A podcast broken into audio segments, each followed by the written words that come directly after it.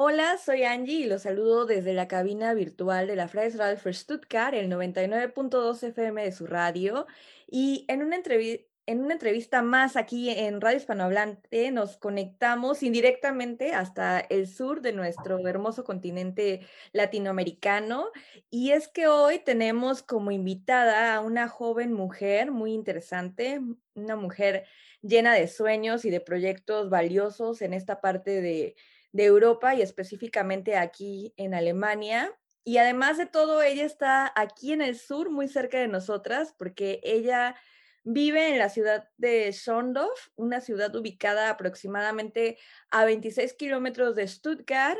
Y pues bueno, nuestra invitada vive desde hace varios años ya aquí eh, en Alemania y pues como saben, eh, bueno, primero no saben, pero ella viene de Chile y es un lugar de origen y es de tierra mapuche y otro país latinoamericano que también está lleno de alegría, de contrastes, ritmos y pues por supuesto una población muy diversa. Hola, yo soy Mariana y continuando con la presentación de nuestra invitada, quiero contarles que hoy en Radio Hispanohablante tenemos a Momi del proyecto arroba en Instagram y creadora del podcast Paz Latino, contenido que ella misma creó para recolectar información de lo que significa para muchos latinoamericanos estudiar en un país como Alemania. Y pues, Momi, hoy te damos la bienvenida aquí en Radio Hispanohablante. Muchas gracias por estar aquí con nosotras esta tarde. Muchas gracias a ustedes, chicas, por invitarme. Eh, debo aceptar que es un poco raro estar acá del otro lado. Normalmente yo soy la que hago las preguntas en mi podcast. Pero bien, estoy feliz de participar en este bello proyecto de ustedes. Bienvenida nuevamente, Momi. Y pues ya sabemos que sos originaria del norte de Chile, pero queremos comenzar esta entrevista dejando los micrófonos abiertos para que vos misma te presentes ante los radioescuchas y nos cuentes quién es Momi, de dónde venís y cómo era tu vida en Chile. Em, ¿Quién es Momi? Uf.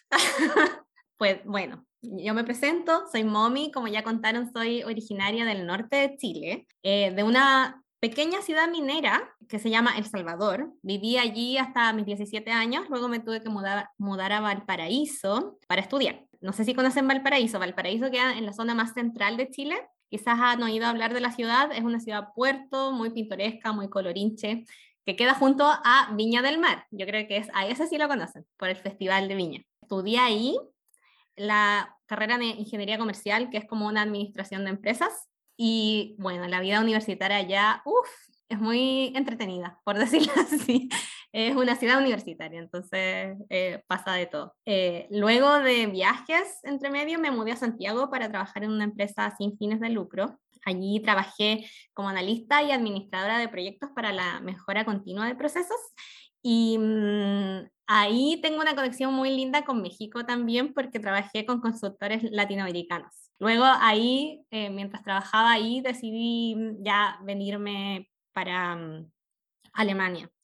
Eh, me vine a Alemania el año 2017 y tuve un break de cambio de visa y luego me vine nuevamente el 2018 ya a estudiar acá al sur de Alemania. Y este año me gradué de un máster en International Business and Economics en la Universidad de Hohenheim. Momi, y cuéntanos un poco cómo es la vida en, en, Chile. Digo, ya nos contaste a grandes rasgos cómo era tu vida, pero culturalmente hablando, socialmente hablando, ¿cómo se vive en Chile? ¿Crees que es como un poco parecido a la vida eh, que yo tuve en México o a la vida argentina en Buenos Aires o, qué sé yo? ¿Crees que hay similitudes? Bueno, yo, yo siento que todos nuestros países son similares pues, yéndonos más por el lado histórico, todos fuimos colonizados de la misma forma, nuestras instituciones tienen las mismas falencias, eh, también todos tenemos este problema muy grande de la desigualdad económica, las élites económicas, tuvimos también la, las dictaduras dependiendo del país, eh, entonces nuestras sociedades económicamente hablando son muy similares. Pero por un lado más positivo, también está nuestra cultura, la comida, tenemos comidas similares. Estaba escuchando hace poco su programa sobre las empanadas, cuando entrevistaron a, la cocina de Males. Bueno, tenemos empanadas muy diversas en toda Latinoamérica, también tenemos el dulce, cada uno tiene su propio dulce de leche, su propio ceviche, todo una cultura culinaria muy similar y también nuestras culturas por decirlo así, familiares también son muy A los chilenos debo reconocer que nos falta un poco de ritmo para bailar, somos un poco más, un poco más tiesos, nos movemos un poco menos, pero eh, aún lo intentamos. También se produce más entre los latinos más, mayormente la cooperación, que es muy distinto a, a, una ciudad o una ciudad o una sociedad más individualista, como yo siento que es un poco más la, la alemana. Respecto a cómo se vive, también voy a hablar un poco sobre la educación también, porque tiene que ver con, como con lo que yo trato, que es como las nuevas generaciones son las que han tenido acceso a estudiar en una universidad en Chile. Por ejemplo, yo soy la primera generación de mi familia que va a la universidad, mi hermana, mis primos, eh, somos la primera generación de nuestra familia, nuestros papás no tuvieron la oportunidad de pagar una universidad. Y también eh, ahora estas nuevas generaciones también pueden pagarlo con créditos del Estado, también puedes trabajar mientras estudian, hay más oportunidades también de jornadas vespertinas. Y todo esto, yo, yo diría que ha generado una mejora en la vida de varios sectores de la sociedad eh, chilena en general y la educación también da paso a una sociedad más crítica del status quo. Eh, también ofrece herramientas y formas de entender los problemas eh, que tenemos y tratar, tratar de resolverlos. Y también el poder acceder a educarte en el extranjero abre aún más la mente para la forma de hacer las cosas. Entonces, muchos más latinos y chilenos también están optando por estudiar afuera y ahorrando para poder, por ejemplo, en este caso, venirse a Alemania a estudiar. Y por otro lado, sabemos que sos una persona que disfruta de viajar. Eh, ¿Cuándo y cómo empezaron tus primeras experiencias como viajera internacional? Uf, em, eh, empezaron el 2011, eh, pero primero tengo que decir que al vivir en una ciudad tan tan pequeñita en el norte de Chile, nosotros teníamos solamente una escuela secundaria o colegio, como le decimos acá. Entonces, hablando de sobre el nivel de inglés, mi nivel de inglés era muy bajo. Y la verdad nunca le tomé la importancia de aprender otro idioma. Eh, hasta que durante mi tiempo en la universidad estuve, em, tuve la oportunidad de, de, de postular a una visa Work and Travel para ir a trabajar en un centro de esquí a Estados Unidos. Y ahí me di cuenta que mi inglés era, pero paupérrimo, y para conseguir ese trabajo me aprendí de memoria la respuesta en inglés para la entrevista. Y, bueno, y también chamullé. ¿Para qué estamos con cosas? Un, un inglés chamullado y conseguí el trabajo. Mi inglés en ese momento yo diría que era nada, a uno, a dos máximo conseguí el trabajo y estuve trabajando una temporada de invierno en un centro de esquí preparando burritos para los gringos. Y eso sería. Yo creo que me eligieron también para preparar los burritos como comida mexicana, así decían, ah, bueno, tiene la, que tiene mayor carita de latina y, me pusieron a mí porque soy bien morena y con mi pelo negro. No sé, yo creo que por eso me eligieron. En realidad no sé por qué me eligió el, tipo para decir, ah, ya, tú, porque éramos varios latinos y me dijo, tú haces los burritos y, te pones el sombrero mexicano. Yo como, ah, bueno. Bueno, y luego de la experiencia de Estados Unidos, me sentía mucho más segura con mi nivel de inglés, por lo que mm, decidí que ya no iba, a dar miedo lanzarme a la vida o lanzarme a hablar. Y ahí postulé un semestre, semestre universitario de intercambio en Canadá. Y ahí llegué a la parte oeste de, Canadá a estudiar mi último semestre de, del bachelor y ahí tuve mi primer contacto con el idioma alemán. Bueno, ahí tuve mi primer contacto con un alemán también, que es, mi novio actual. y bueno, y al final eso es lo que me trajo a vivir a Alemania. Bueno, luego me fui a Australia, viajé por Asia y viajé más allá, pero eh, la conexión con Alemania se dio en Canadá en 2012. Y ahora, Mommy, te voy a citar en un texto que vos tenés en tu sitio web. Eh, vos decís, debo aceptar que Europa nunca me llamó la atención particularmente. Siempre pensé que si algún día venía para acá sería en modo vacaciones cuando ya hubiese viajado a todos los otros continentes y quisiera usar maleta en lugar de mochila. Eh, ¿Nos querés decir por qué usar maleta en lugar de mochila en Europa? ¿Cuál, es tu, ¿Cuál era tu visión de Europa en ese entonces y cómo cambió ahora que es tu lugar de residencia?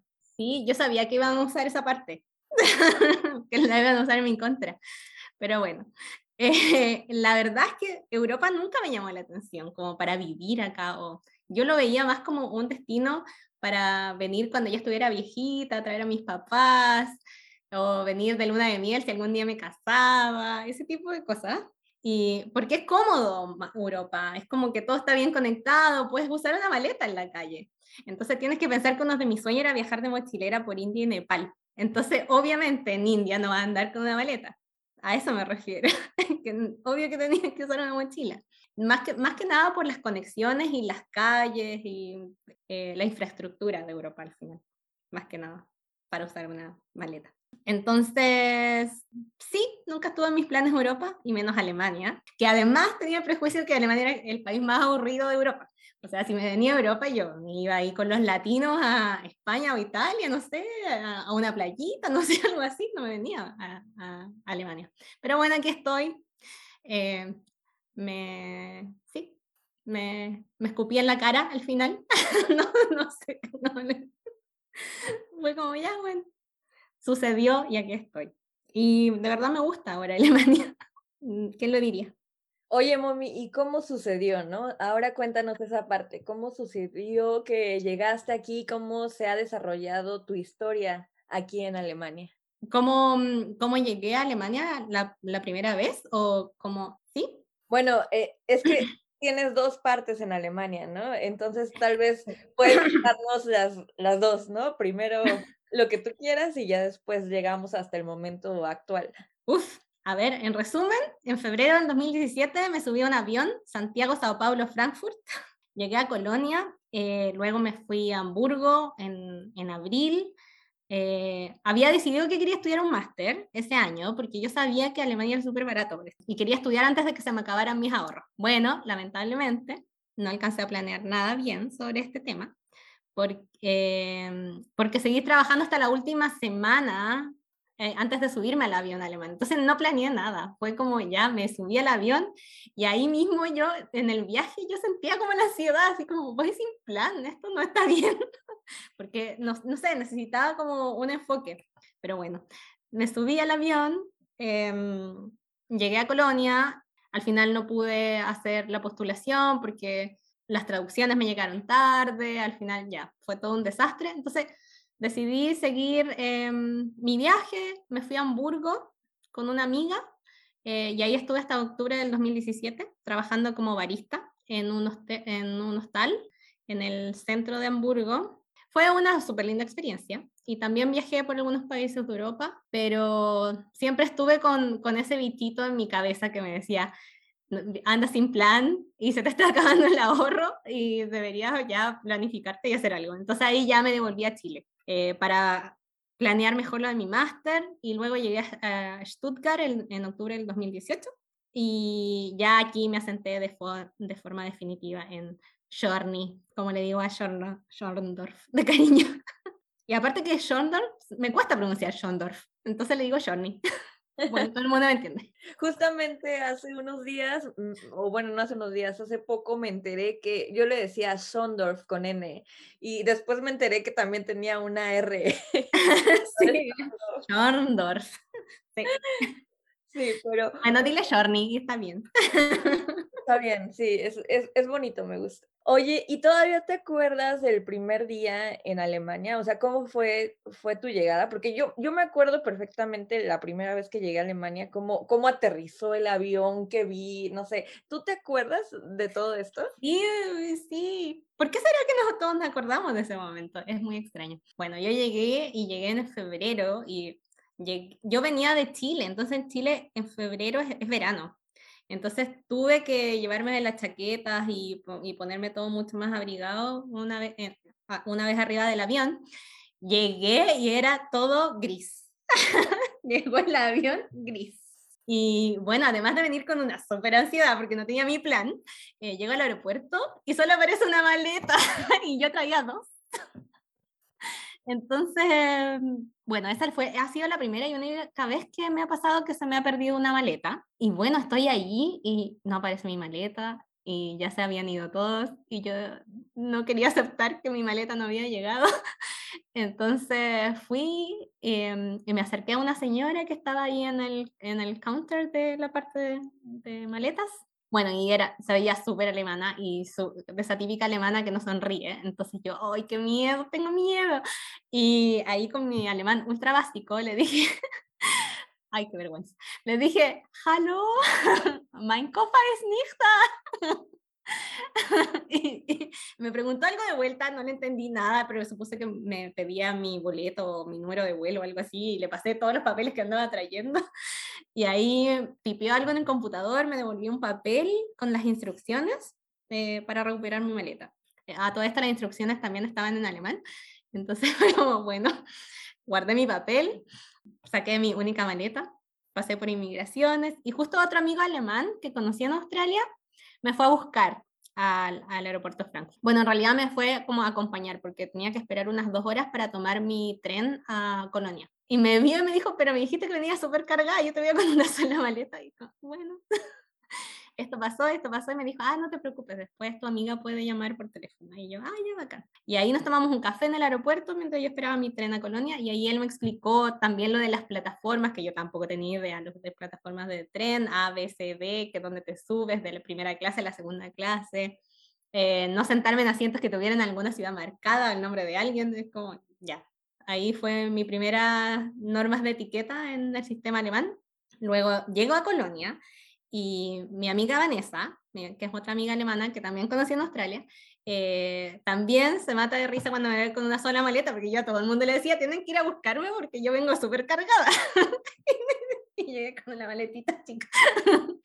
y, y, bueno, menos mal que ella eh, me pudo llamar en alemán al call center para ver el tema de mi maleta. Y ahí supimos que mi maleta seguía en Sao Paulo. Y bueno, después la maleta llegó unos cuatro días después a la casa. ¿Y por qué llegué a Colonia? Porque, bueno, Vanessa vive ahí, justamente era su cumpleaños, el 21 de febrero, y justamente en esa época es carnaval en Colonia. Entonces me dijo, tú debes ver esto. Y entonces ahí llegué a Colonia y ya desde ahí le tengo un cariño especial a Colonia. Bueno, Vanessa sigue viviendo allí y está casada con un argentino ahora, lo cual es gracioso porque cada vez que, que, me, que sufría por amor de un alemán, yo le decía, tú tienes que buscarte una, un latino, que estás ahí llorando por alemanes, los latinos la llevan. Oye, y a todo esto, eh, ¿cuál ha sido tu experiencia con el idioma alemán? Y bueno, ya después nos contarás cuál ha sido tu experiencia con los alemanes, pero ahora específicamente con el idioma, ¿qué tal te ha ido? ¿Cuál ha sido tu proceso de aprendizaje? Es que lo que pasa es que mi alemán tiene mucho que ver con, con la gente alemana que yo fui conociendo en el camino de mi vida. Entonces mi, historia comenzó en Canadá con Felipe, que bueno, yo le digo Felipe, pero se llama Philip, es mi novio. Eh, y ahí, pero, bueno, bueno, aprendí el Dubis Dof o ese tipo de cosas. Y luego en 2013-2014, cuando estuve viajando en Australia, ahí hice muy buenos amigos alemanes tres específicamente, que ya los nombré previamente, y eh, otro amigo que se quedó a vivir en Australia. Y ellos me enseñaron frases como graciosas mientras, no sé, tomábamos cerveza. Entonces, ese tipo de frases yo sabía. Eh, frases, las típicas también que uno como latino le enseña a los gringos cuando, cuando no saben nada, tú siempre le enseñas las malas palabras primero. Bueno, y, y luego de esas experiencias, ahí sentí que el idioma alemán me perseguía. Entonces, cuando volví a Chile, el 2014 comencé un, un curso de alemán básico, A11, y el que nunca completé. Así que ahora me arrepiento porque pude haber aprendido alemán mucho, desde mucho antes. Pero bueno, todo llega cuando tiene que llegar. Em, entonces, eh, luego cuando llegué acá a Alemania la primera vez, me inscribí en cursos de alemán en la Deutsche Academy en, en Hamburgo, pero no me gustaron las profes. Lo hacía un poco dinámico y estábamos una hora completa eh, viendo los eh, sustantivos y poniéndole el de, de aditas. Entonces como que no había ambiente de nada, era como, esto lo puedo hacer en mi casa sola. Entonces no me gustó y ahí ya disminuyó totalmente mi motivación por aprender el idioma. Así que lo dejé. Ya la segunda parte de mi aventura, cuando me vine a estudiar el máster, ahí fue cuando comencé a aprender alemán en serio. Yo dije, ya, ahora sí lo tengo que aprender. Y ahí tomaba clases en, en la universidad. Y ahí, y también hacía mis tareas y todo. y además, lo bueno de Journey es que, bueno, Jorndor, es que acá muy poca gente habla inglés. Entonces yo me tengo que mover en alemán por, la, por mi pueblito alemán. Y la familia de mi novio tampoco habla inglés ni español, hablan solo alemán, y entonces yo tengo que hablar alemán con ellos. Y ahí fue cuando mi alemán mejoró notablemente. ¿Y cuáles han sido los retos más significativos en este proceso de aprendizaje del alemán? Ah, para mí, personalmente es la autodisciplina, porque yo soy una persona muy floja para aprender idiomas. A mí me gusta aprenderlos así como eh, no sé, viendo tele, viendo películas, escuchando música. Y el alemán, de verdad, no se puede aprender así. Tú necesitas eh, aprender la gramática del alemán, aprender eh, la estructura de la oración y ese tipo de cosas. Entonces, a mí lo que más me ha costado del alemán es eso, es como sentarme a estudiar. Pero bueno, ahora me presiono un poco más porque yo misma me puse el reto de, de, dar el test DAF ahora en noviembre, pero es por lo mismo, porque me tengo que sentar y tengo que estar haciendo ahí bla, bla, bla. Y tengo además, pago, le pago a un profe particular y no es barato, entonces como ya me tiene que doler para poder sentarme y hacerlo. Eh, además, también tengo, debo decir que, bueno, nosotros como chilenos en general no estamos expuestos a, a idiomas, a lo más al inglés, pero aún así el 4% de los chilenos habla inglés. Entonces, y menos el alemán, el alemán para mí nunca fue un tema, nunca pensé que me iba a tocar aprender alemán. Ahora, eh, de la forma que más he aprendido también es conversando con alemanes nativos, pero bueno, las reglas gramaticales siempre cuestan, ¿o no? Y otro reto sería, va de la mano también con hablar con alemanes nativos, porque en esta área de Alemania eh, hablan un dialecto que es el pavo. Y bueno, hay días que salgo a la calle o voy al doctor y va todo bien, entiendo todo súper bien. Y yo, ah, me manejo con el alemán. Y yo, hay días en, verdad en que salgo a la calle y le hablo a alguien y no le entiendo o ellos no me entienden a mí, entonces como ya ahí de nuevo vuelve mi motivación a hacer. Entonces ha sido como una montaña rusa al final. Bien, te deseamos éxitos para ese examen. Está, todo, está todo el contexto, te armaste todo el contexto para aprobarlo, así que te mandamos buenas energías. Y, la presión. la presión, ah, funciona, funciona. ¿Y qué fue lo que te atrajo de los alemanes que conociste en Australia, que entablaste tantas amistades eh, entre alemanes? ¿Qué, ¿Qué, fue? Porque en ese entonces era algo desconocido para vos. Claro, em, yo siento que los alemanes que viajan fuera de Europa son son distintos a los alemanes que viajan solo en Europa. Y, y, ahora lo puedo decir también con conocimiento, porque todos los alemanes de los que yo, los alemanes que son mis amigos en estos momentos, yo todos los conocí fuera de Alemania como que me ha costado mucho entablar relación con alemanes que, que, viven acá y que están acá en contexto alemán y que, por ejemplo, nunca han viajado un poco más allá fuera de Europa. Entonces... Oye, Momi, pero, eh, perdón por interrumpir, ¿y en la universidad no, no lograste tener amigos alemanes? No, fíjate que, o sea, en mi carrera no, conversé un par de veces con ellos, súper buena onda, pero como que siempre había una barrera. Yo siento que también puede ser por el tipo de carrera que yo estudio, que es como, que era economía, y business. Bueno, los del área de economía eran mucho más buena onda que los alemanes del área de business, la verdad. Y, mm, pero yo creo que por ese tipo de carrera. Pero sí me hice amigos de alemanes de otras carreras que vivían, que estudiaban, no sé, bioeconomía y ese tipo de cosas que eran mucho más, también abiertos no sé, no sé por qué se dará, muy extraño. Porque en tu carrera también, Angélica, me decías que sí, que los alemanes súper buena onda y todo. Sí, pero em, a mí me pareció muy raro, ¿no? O sea, no quiero ser grosera, pero em, todos mis compañeros eran súper cool, entonces ellos fueron los que me quitaron todas esas... Em, esos prejuicios que yo tenía de otros alemanes, ¿no? Porque yo también creo como tú que los alemanes que viajan o los alemanes que conoces en otros lugares son más abiertos, ¿no? Entonces, eh, no sé, y, no todo, por ejemplo, no todas mis amigas o no todos mis compañeros son personas que han viajado fuera de Europa o, no sé, pero tal vez eh, la mentalidad o la facultad, no tengo ni idea, pero todos, y, y he hecho amistades muy, muy sólidas y, no, no, sé si también tenga que ver porque luego creo que eh, cuando estás en un grupo y tienes también como ciertos retos en común, entonces también como que las energías se alían, ¿no? O tal vez te sientes más identificado con ese grupo de personas. Entonces, no Debe ser eso también. Y también eso juega un rol, pero, pero pienso como tú, que también este eh, las personas que viajan más es más accesible. Claro, es que ellos se acercan a conocerte. En este caso, como los, los amigos alemanes que he hecho acá, tienen más relación como con, con mi novio, que, con, que están relacionados eh, con mi novio o lo conocen de alguna parte. Entonces como que ya se, se genera una conexión previa como para recién em, establecer la conexión, pero si yo voy y me siento en un parque a hablarle a un alemán, no, no, no, me, va a pasar nada, no me voy a hacer un amigo en la fila del banco, ese tipo de cosas, a eso me refiero. Y además, bueno, en Chile sí se da, po. uno sí se hace amigos en la fila del banco, en cualquier lugar. Eso yo creo que es lo que también me ha costado un poco adaptarme, a, no poder hablarle a cualquiera, como que te, quizás te, te, van a empezar a mirar así como, oye, ¿por qué me estás hablando? No te conozco. Eh, pero no, ni siquiera sé qué, pregunta era.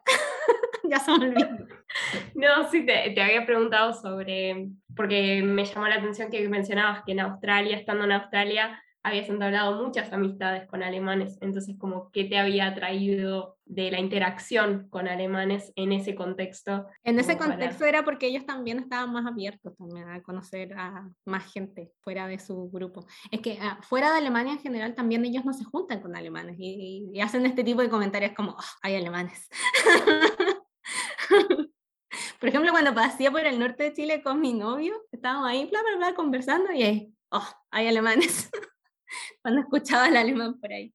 Me daba risa. Y yo, y yo sería feliz si, estuviera, ah, si hubieran chilenos alrededor en un lugar X que nadie conocía. Y escucho el acento chileno, es como, ¡ah, chileno! ¡Hola! Bueno, igual me ha pasado a veces también en Stuttgart, cuando voy por la calle y escucho el acento chileno, es como, ¡hola, chilena! al final hay de todo en la vida. No podemos generalizar a chilenos, alemanes. Pero bueno, eh, los alemanes que conocí al final fue en contexto de viaje y ellos andaban mucho más abiertos a conocer gente en la vida. Había quizás una curiosidad mutua, ¿no?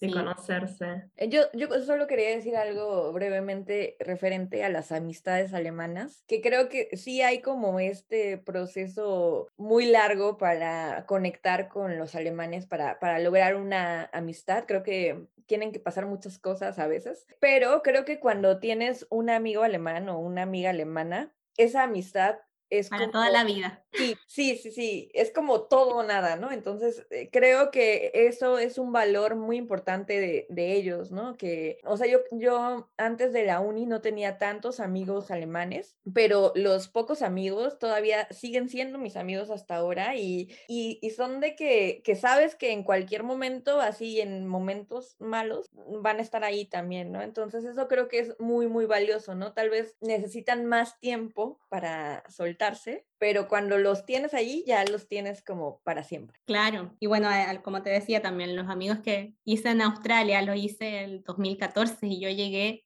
a Alemania el 2017 y aún así una me alojó y el otro me fue a buscar al aeropuerto, entonces imagínate, de verdad son amigos para toda la vida. Y yéndonos al tema de tu experiencia de máster en Alemania, ¿nos querés contar cuál ha sido tu travesía para lograr esto? Bueno, la verdad yo no siento que haya sido una travesía porque fuera un proceso tan difícil, sino porque yo no tuve una estrategia para lograr eh, hacerlo bien y a tiempo. Y debí esperar un año completo para volver a intentarlo. Entonces, cumplir con los plazos de postulación a un máster es muy importante. Cuando llegué a Alemania, decidí que quería estudiar un máster, pero bueno, no planeé nada bien. Me llegaron las, bueno, ya les conté, me llegaron las traducciones tarde, tenías que esperar al final. Y mm, cuando volví a Chile, y ahí lo hice bien, de forma planificada, me tuve distintas opciones. Bueno, lo que me gustó de la educación en Alemania es que hay una gran variedad de carreras que no existen en Chile. Y por supuesto también es extremadamente más barato que en Chile, incluso pagando los 1.500 euros extra que me tocó pagar aquí en, en el estado de Baden-Württemberg. El enfoque que le di a mi máster, porque también tienes mucha libertad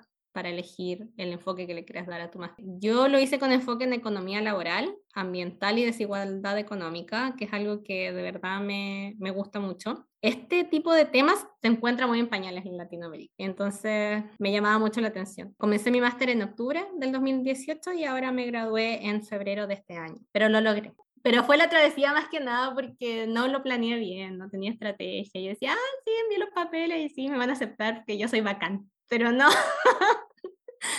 no es así, chicos. Tienen que venir con un plan, por favor. Porque al final se gasta plata, se gasta tiempo. Eh, yo te quería preguntar una pregunta que tú me hiciste ayer en la entrevista que tuvimos en el live en Instagram. que era cuáles son estas diferencias de estudiar en Alemania y en Chile, ¿no? Pero creo que ahorita hiciste directamente énfasis a, a eso y creo que ayer no se me vino a la mente, pero es verdad que aquí en Alemania hay como una variedad de carreras que no hay luego en, en nuestros países de origen, ¿no? O en México, o en Chile, o en otros lugares de Latinoamérica. Y pues está cool también, ¿no? Porque tienes como más oportunidad de elegir o otros rubros, estudiar otros temas, entonces está padre. Pero ¿crees que haya algo más o qué diferencias más encuentras entre, entre la academia alemana y, la academia chilena? Bueno, la, mm, la diferencia más grande es en los exámenes, yo diría, que es como mm, Primero que nada, em, el sistema alemán de las universidades te permite tener una mayor libertad y ser más autónomo. Y el hecho de tener solo un examen al final del semestre implica ser muy organizado con tu tiempo. El inscribirte en exámenes en el periodo que estimes conveniente y es un solo examen, que Angélica lo odia. Pero fíjate que para mí, a mí me, como que me gustó. O sea, eh, me tomé esta, la maestría con mucho más calma. En, en Chile mi bachelor era, oh, o sea, no era tan estresante, pero eh, teníamos eh, presentación, luego, no sé, el, examen 1, luego el examen 2 y todo se te mezclaba y todo tu semestre era como tengo que hacer esto, tengo que ir para allá, tengo que estudiar acá, bla, bla, bla. Entonces, a mí me, me permitió tener una, mucho más tiempo y más tranquilidad también. Bueno, igual también tengo que pensar que estudié mi bachelor al comienzo de mis 20 y ahora ya estudié mi máster a comienzo de mis 30 y también ya era la, la más señora de, de mi máster. mis compañeros eran bastante más jóvenes, pero aún así me lo tomé con mucho más calma y también calmaba a mis compañeros a veces. Me tocaba así como, no, este es examen, bla, bla, bla. Y como, cálmate, te va a ir bien. Era como la, la, la abuelita ahí que los calmaba. Perdón, es que fíjate que a mí pasa todo lo contrario. O sea, yo me acuerdo de mi, mi tiempo en la universidad en México, era súper relajado. O sea, sí, también teníamos como muchas cosas que hacer, pero a mí me pasó en el máster lo contrario. Era, yo me acuerdo el primer semestre era que yo trabajaba e, en cosas de la uni de lunes a lunes, y no había como pausa. Y ese semestre lo, lo, detesté porque eran un montón de trabajos escritos, lecturas, presentaciones, lo, que te decía de las presentaciones. Eh, yo en México nunca estuve acostumbrada a dar tantas presentaciones en, sobre un tema, ¿no? Eh, eh, por lo menos en la facultad o en la carrera que, que estoy haciendo del máster, fue, o sea, fue casi, casi que nosotros los alumnos o los estudiantes tomábamos eh, el toro por los cuernos y presentábamos los temas y ya los profesores solamente como que añadían, ¿no? Su conocimiento, su coordinación o delegaban o qué sé yo, ¿no? Pero ah, eh, igual y también puede ser dependiendo de la carrera o también de las experiencias, mm, también. Claro, y también la, las universidades quizás en nuestros países de origen también son distintas, no sé, el enfoque que teníamos en nuestras carreras también era distinto. Todo, todo puede influir, porque yo diría aquí que la dificultad con la universidad en Chile es muy similar. Eh, aquí sí pasan más materia y hay muchas eh, cosas que debes aprender por ti mismo. Eh, a, diferencia de Chile, que los profesores no llegan a darte toda la información en la clase, porque en Chile en general los profesores te dan toda la información que necesitas saber para el examen o todo. Entonces tú esperas solamente absorber, pero aquí te toca eh, estudiar también extra por tu cuenta, también para prepararte ¿ah? para, la, para las clases. También me di cuenta que acá eh, los alumnos eh, participan mucho más en las clases también, no van simplemente a escuchar, cosa que también sería muy interesante de ver en Chile, porque en Chile uno simplemente va a escuchar, como al final en Chile yo siento que como pagas tanto, lo ves como un servicio y es como ya, dame lo que necesito y, y ya me voy. En cambio acá la gente va porque quiere hacerlo y va para aprender. Esa es una gran diferencia, pero en dificultad yo diría que están parecidos. Eh, otro tema que a mí me llamó mucho la atención, bueno, a mí ya me llamó la atención desde que me fui a Canadá también, que nos hicieron un curso sobre plagio y derechos de autor antes de irnos a Canadá, porque este, em, es un tema importante, yo diría. Y mm, en, en Chile, al haber menos recursos invertidos en educación, muchas veces los libros para estudiar no están disponibles en la biblioteca o solo hay uno. Entonces los estudiantes debemos fotocopiar libros, libros completos para estudiar o bajarlos de internet. Por aquí eso no es posible, pero el libro va a estar en la biblioteca de la universidad si es que el profesor lo está usando. Y hay varios ejemplares. O también lo puedes ver como online por la universidad de cierta forma, porque en Chile era como ya ahí nomás. en reglas APA, ya un poquito por acá, un poquito por allá, pero nunca tan meticuloso como acá. Yo diría eh, seguir las reglas internacionales, aprender a parafrasear, eh, siempre mencionando al autor, y si no, es si no va a ser considerado plagio y te van a evaluar con una nota mínima, eh, y no queremos eso. y eso, eh, en cuanto a lo académico, en mi carrera de economía, eh, me gustó mucho el enfoque que le dan a la investigación, lo que permite estar más a la vanguardia también en los tópicos que te interesan, porque los profesores siempre están eh, presentando nuevas investigaciones, nuevos modelos, dan la libertad de generar investigación también con los mismos cursos de, de seminarios, te dan temas, bases de datos para que uno cree sus propios papers y también te toca defenderlos entonces siento que los profesores acá tienen mucha más libertad para elegir lo que quieren enseñar. Y ahora quiero volver a citar una frase que nos compartiste, Momi, en, en la biografía que, que me mandaste. Y bueno, voy a leer. Durante toda mi vida he sido una persona altamente empática, por lo que siempre he compartido lo que sé y o lo que tengo con otras personas. Uno de los principales motivos por los que creé este proyecto es porque es intrínseco de mi personalidad tratar de ayudar a los demás. Por lo que he seguido a varios amigos y conocidos con temas de visas y viajes, porque una de las cosas que más amo es viajar lento y conocer nuevas culturas e idiomas, siendo Alemania el quinto país en el que he vivido y o estudiado. Y bueno, pues después de escuchar esta descripción que que nos compartiste, queremos indagar más en tu proyecto de Raice Paz Latino. Y cuéntanos, por favor, cómo, cómo surge esta idea y referente a qué te basaste en crear esta serie de entrevistas que haces en tus lives en Instagram, por qué tienes esta página web, cómo, cómo funciona este proyecto y bueno, el tema principal es como informar a las personas que quieren estudiar en Alemania cómo funciona eso aquí. Entonces, cuéntanos un poco más qué es este proyecto.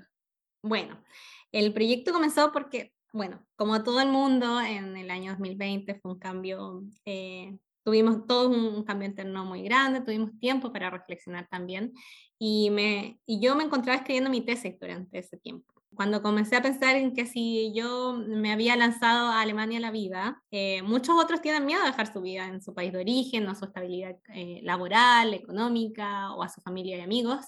Y sentí que yo podría mostrarles em, que pueden tomar el riesgo, ya no necesariamente como yo tomarlo mal, pueden tomar el riesgo, pero de forma medible. Eh, entonces, em, así nació el proyecto. estuve súper insegura al principio sobre si hacerlo o no, pero más que nada por creencias limitantes que yo tenía sobre mí misma. Entonces comencé a preguntarle a todo el mundo, así como eh, a mi novio, amigos cercanos, ¿para qué crees que yo soy buena? ¿Y en qué me ves? Eh, incluso también estuve hablando con un coach eh, que me diera como el empujón para hacerlo, porque al final, de verdad, obviamente yo lo quería hacer, pero no sé, necesitaba que alguien como que me diera las palmaditas en la espalda, como ya hazlo.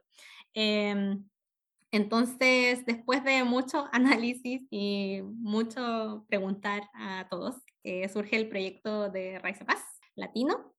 Eh, lo comencé como Raice Paz Chile porque pensaba que podía ayudar eh, solo a chilenos, pero en el camino me fui dando cuenta que al final todos los que no tenemos pasaporte, pasaporte europeo tenemos un camino similar si queremos venir a estudiar a Alemania. Entonces, por eso, eh, cuando empecé a hacer las entrevistas, ya no me fijé solo, solamente en chilenos, sino que lo abrí a todos los latinoamericanos y fue lo mejor que pude haber hecho porque he conocido gente maravillosa.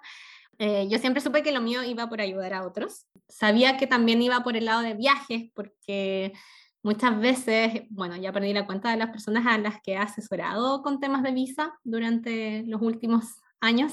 pero finalmente lo enfoqué en estudiar en Alemania porque mm, yo lo viví. Yo sé que el decidir estudiar en Alemania es generar un gran cambio en tu vida, salir de tu zona de confort con tutti, y porque también culturalmente Alemania es diferente. Y yo estaba averiguando en el año 2017 para estudiar en Alemania, pero me di cuenta que no había información ni testimonios online en español sudamericano. Y también fue a, una, a una asesoría con el DAD Chile. Llegué con mi lista de preguntas detalladas y no me dieron las respuestas con el nivel de detalle que necesitaba, eh, ni la información tampoco estaba en línea y al final hay muchas cosas que uno debe averiguar por sí mismo, eh, enviar emails a las universidades, eh, todo eso toma bastante tiempo. Entonces, el proyecto en sí trata de llenar ese vacío que existe entre el sistema universitario alemán eh, y son las universidades alemanas son baratas, bueno, porque los alemanes pagan bastante impuestos, entonces al final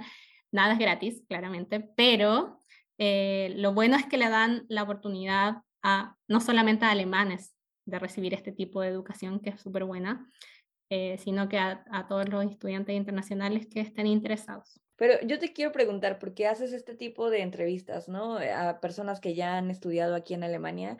¿Cuáles son las entrevistas que han sido como más significativas para ti? Y, por ejemplo, para las personas que tienen interés en estudiar en Alemania, ¿cuáles son las dudas como más em, comunes que tienen o, que te preguntan cuando necesitan asesoría? Es que lo que pasa es que mm, las personas están en distintos momentos de, su viaje, por decirlo así, a la decisión de venirse. Algunos están recién como pensándolo, como, ah, me gustaría en algún futuro lejano. Hay otros que ya han averiguado un poco hay otros que ya están decididos, ya ahorraron, ya están listos y ya solamente quieren como una guía y una, eh, no sé, palmadita en la espalda que lo están haciendo bien.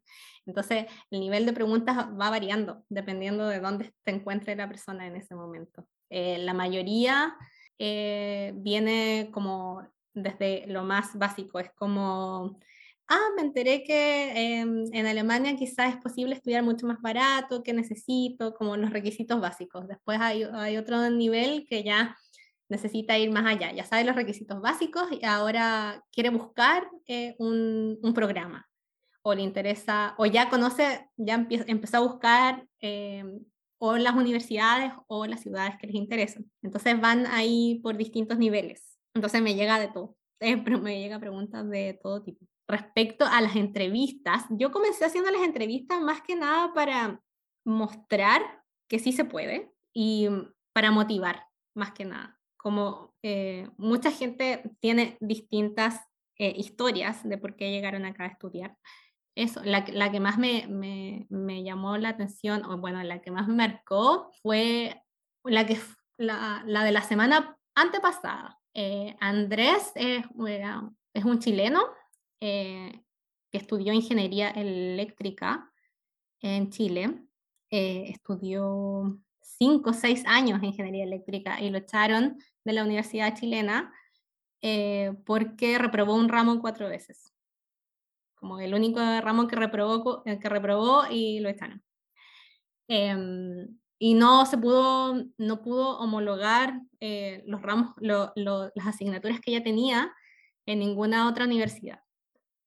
Entonces, em, estuvo, tuvo un momento muy duro en su vida, en ese momento que no sabía qué hacer con su vida, y al final decidió venirse acá, a Alemania, a comenzar desde cero, un bachelor en ingeniería eléctrica, que era lo mismo que estudiaba en Chile, pero desde cero. Aprendió alemán desde cero. Esa es la, la que más me marcó porque fue como, de verdad tenía todo en contra, y al, y al final lo, logró llegar a la meta que era eh, graduarse de, de ingeniero eléctrico en otro país, claro, en otro idioma, pero al final lo hizo y lo logró.